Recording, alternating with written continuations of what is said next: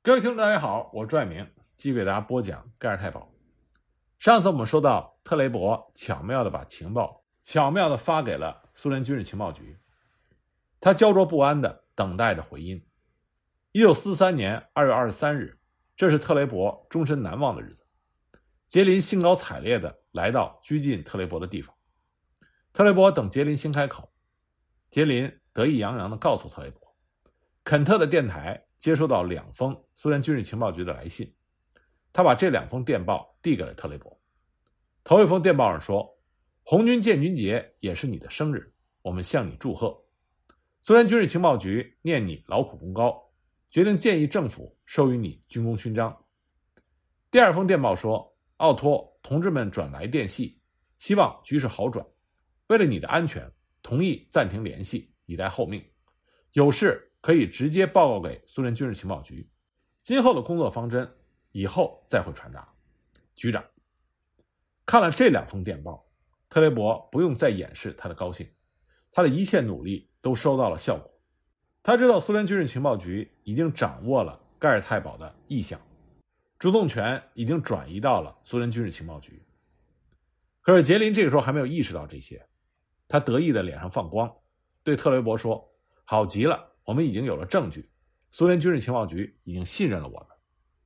后来特雷伯才知道，与此同时，他的妻子带着孩子们撤退到了西伯利亚，并且接到了苏联军事情报局的通知，上面只有一句话：“您的丈夫是英雄，他为祖国的胜利出力报效。”那么特雷伯能够在和盖世太保的较量中占了上风，当然和他的智慧有很大的关系，但另外一个主要的原因。是因为特雷伯是红色乐团网络的首脑，所以盖尔泰堡主要的目的是要招降特雷伯，说服特雷伯与他们合作。一九四二年底，卡纳里斯和希姆莱他们共同签署了一项指令，叫做《共产国际线》，规定使用一切手段对被捕获的为苏联服务的电信员、密码员和情报员进行逼供，但是在任何情况下不要拷打情报网的头目。相反，应尽一切力量招降他们。所以我们可以看到，在这个指令中，对于红色情报网络的领导者和他们的下属是区别对待。也正因为如此，在特雷伯被捕之后，我们看到的是斗智斗勇；但是对于红色乐团网络的其他斗士来说，他们所面临的是残酷的折磨，甚至是悄无声息的死去。比利时的布林敦克炮台。就是盖太保选中的一个地方，用来进行严刑拷打和审讯。布伦敦克炮台建于1906年，位于布鲁塞尔到安德卫普的公路旁。1940年战争期间，曾经是比利时国王廖波德三世的总部。1940年8月29日，这里正式改为接收营。9月20日，党卫军头子史密特将第一批俘虏押解到这里。以后呢，拘留的人数不断增加。一九四零年十一月的时候，大约是五十多人。一九四一年六月，苏德战争爆发，这里拘禁的人数达到了新的高峰。吃不饱的口粮、苦役劳动、侮辱、殴打、酷刑，这是关押在这里俘虏的日常生活。一九四一年九月开始，改由比利时党卫军作为看守。他们有一个人在接收新来俘虏的时候说：“这里就是地狱。”而我就是魔鬼，他说的一点也不夸张。大部分关押在这里的囚犯没有经过审判，当中一些人只是暂时关押在这里，然后被送到死亡集中营去。盖尔太保逮捕了他们，还要保守秘密，其他的人要受审问。党卫军为他们准备了一个秘密的刑讯室，这个刑讯室设在原来的一个弹药库里，有一条狭长的走廊通到那里去。被审讯的犯人。用滑车吊起来，惨遭着前一个世纪的酷刑：夹手指、勒脑袋、电击、用烧红的烙铁烙、木桩刑等等。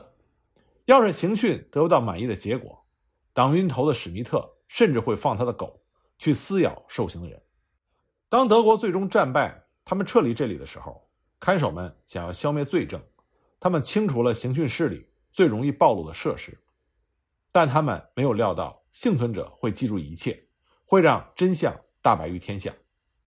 战后，当法院调查案情的时候，曾经把史密特押回到这里，他若无其事，只承认他在这里审讯过犯人，但是不承认使用过酷刑。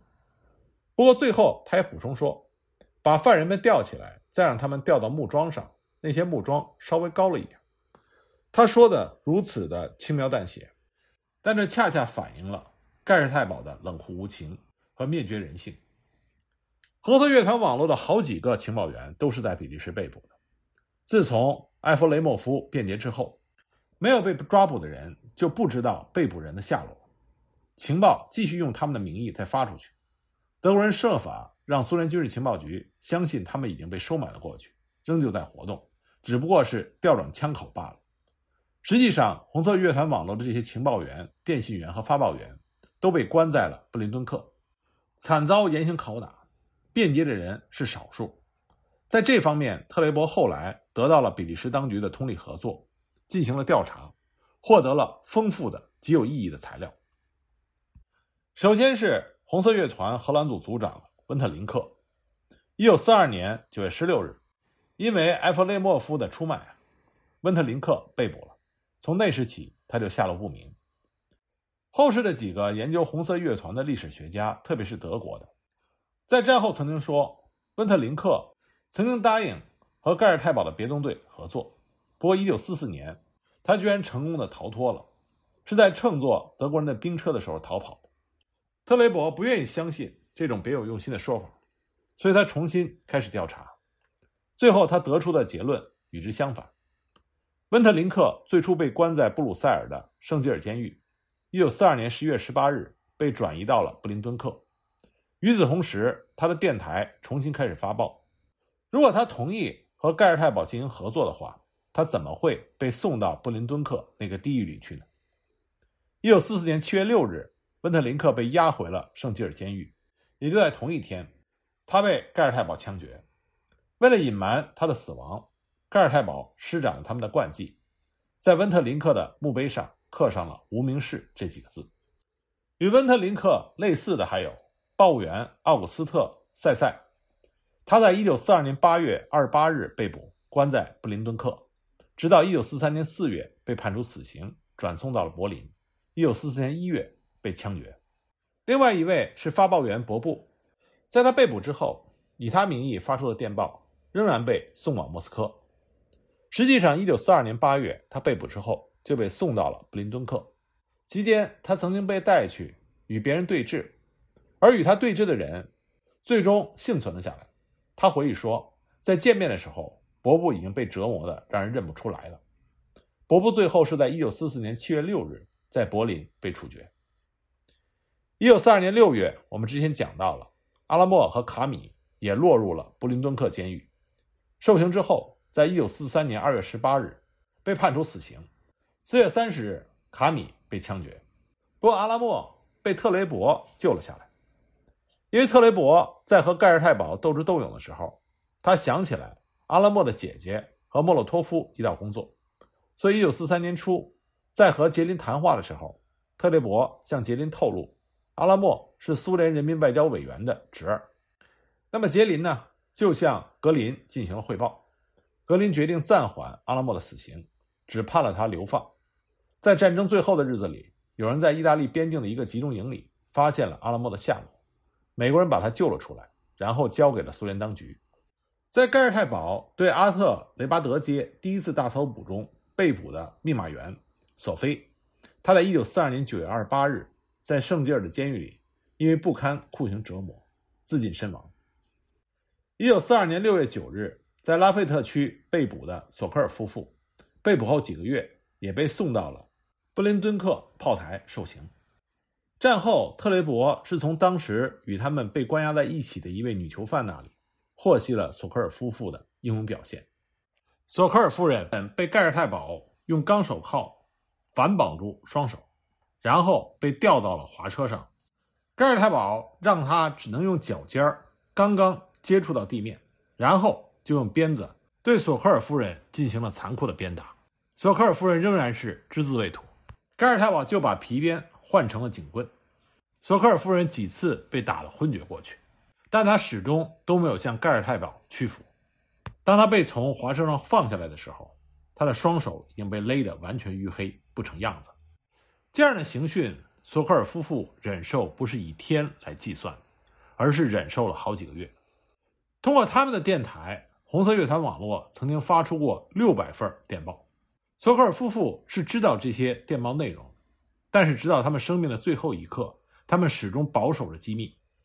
残酷的盖尔太保为了让他们屈服，让索科尔夫人看着折磨她的丈夫，反过来又让她的丈夫看着他的夫人受刑。索科尔先生病倒了，体重减到了三十七公斤。对于他们两个人的抵抗力，连盖尔太保的医生也感觉到惊奇。那么恼羞成怒的盖尔太保最终残忍地杀害了索科尔先生。他并不是遭到了枪决或者是绞刑，而是被狗活活咬死的。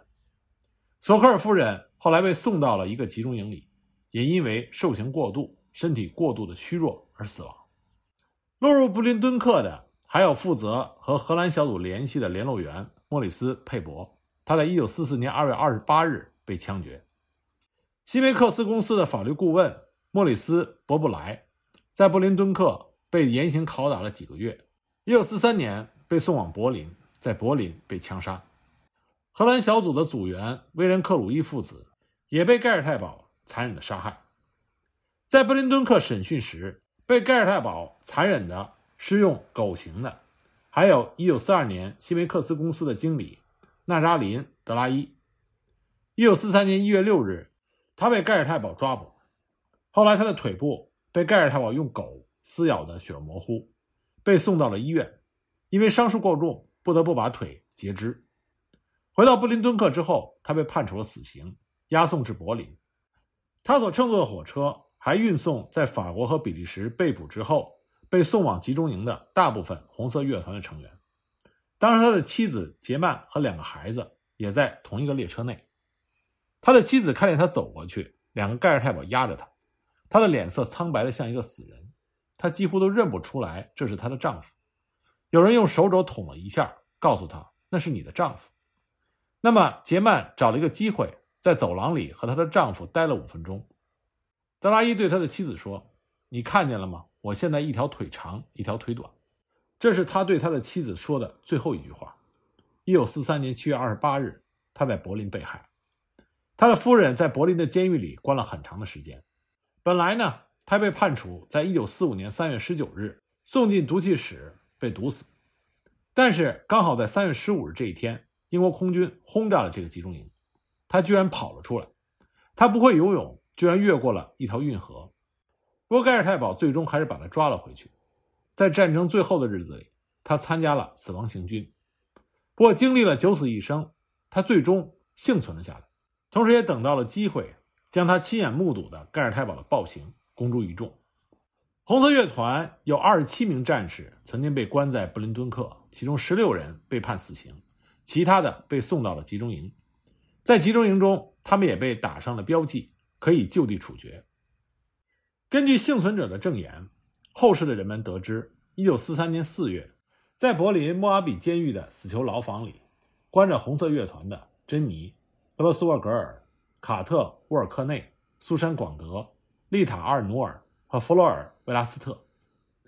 他们有男有女，面对着死亡，他们展现出大无畏的气概。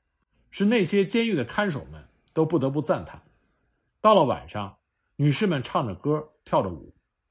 一九四三年七月三日凌晨，被押到刑场的时候，丽塔·阿尔诺尔请求弗洛尔宽恕她在阿特雷巴德事件之后暴露了弗洛尔的丈夫斯普林格的名字，那是无意的。弗洛尔原谅了他的战友。卡特听到被判处死刑的时候，高举着拳头向法庭高呼。我感到幸福，能为共产主义做了一点事儿。苏珊、弗洛尔、丽塔以及他们的同志们，以一种大无畏的气概，英勇就义。战后，经过特雷伯锲而不舍的调查和搜集资料，他最后得出结论：在法国和比利时被捕的一共有九十人，三十二人被判死刑，四十五人被投入到集中营，其中十三人再也没有回来。在德国被捕的有一百三十人。四十九人被处决，五人死于酷刑，三人自杀。这虽然是真相，但仍然不是全部的真相。还有很多人受到红色乐团案件的牵连被捕，很多人是全家全部被抓。比如说格罗斯沃格尔一家、施耐德一家、科尔班一家等等。在德国警察的档案里，特雷伯发现，在阿特雷巴德街事件之后，很多人由于牵扯到红色乐团而被捕。他们中的很多人并没有和红色乐团情报网络有任何的关系。关于红色乐团的档案，一九四五年夏天按照柏林方面的命令被烧毁了。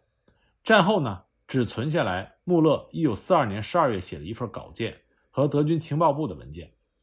而在战后，凡是参与了对红色乐团网络进行抓捕和刑讯的盖尔太保们，为了逃避对他们的惩罚，捏造了很多的故事，一个比一个荒唐。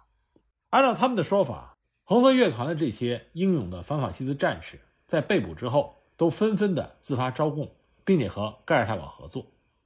至于说施用酷刑，他们从来也没有听说过。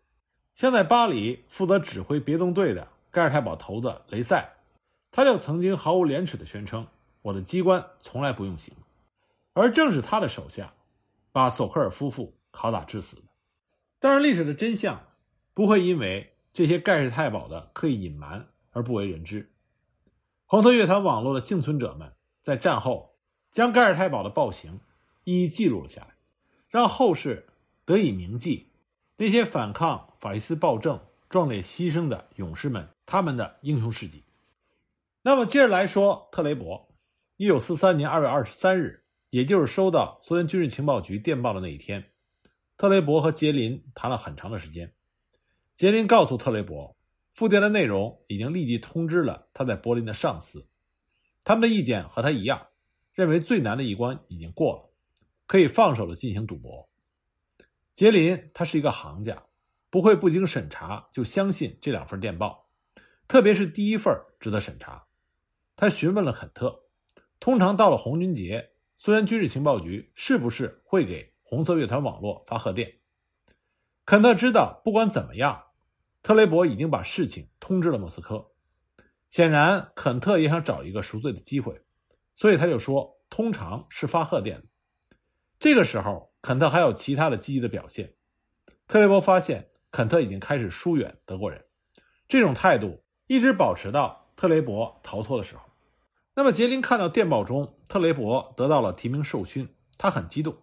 他认为苏联军事情报局这个表示信任是一个很好的兆头，大大有利于他和柏林方面的关系。柏林会承认杰林坚持特雷伯在这次行动中担任这个角色是做对了。不过，杰林对于第二封电报的态度要冷淡很多。特雷伯当初提议同法国共产党中断联系是一个月，可是苏联军事情报局长却答复说要和法共永久的断绝联系。这就使得杰林想通过红色乐团网络打探到法国共产党地下总部的这个打算彻底落空。那么特雷伯他就劝慰杰林说：“说实话，如果你处在情报局长的地位，也不会不这么做。本来是明确禁止和法国共产党进行联系的，只是因为红色乐团网络没有电台，这才灵活对待了这条规定。现在联系已经恢复了，要怎么联系就怎么联系。”为什么还需要法国共产党这条线呢？杰林这个时候完全没有意识到，在这场对决中，主动权已经不在他手上了。那么在此之后，双方的斗智斗勇又有什么样新的进展呢？我们下一集再继续给大家讲。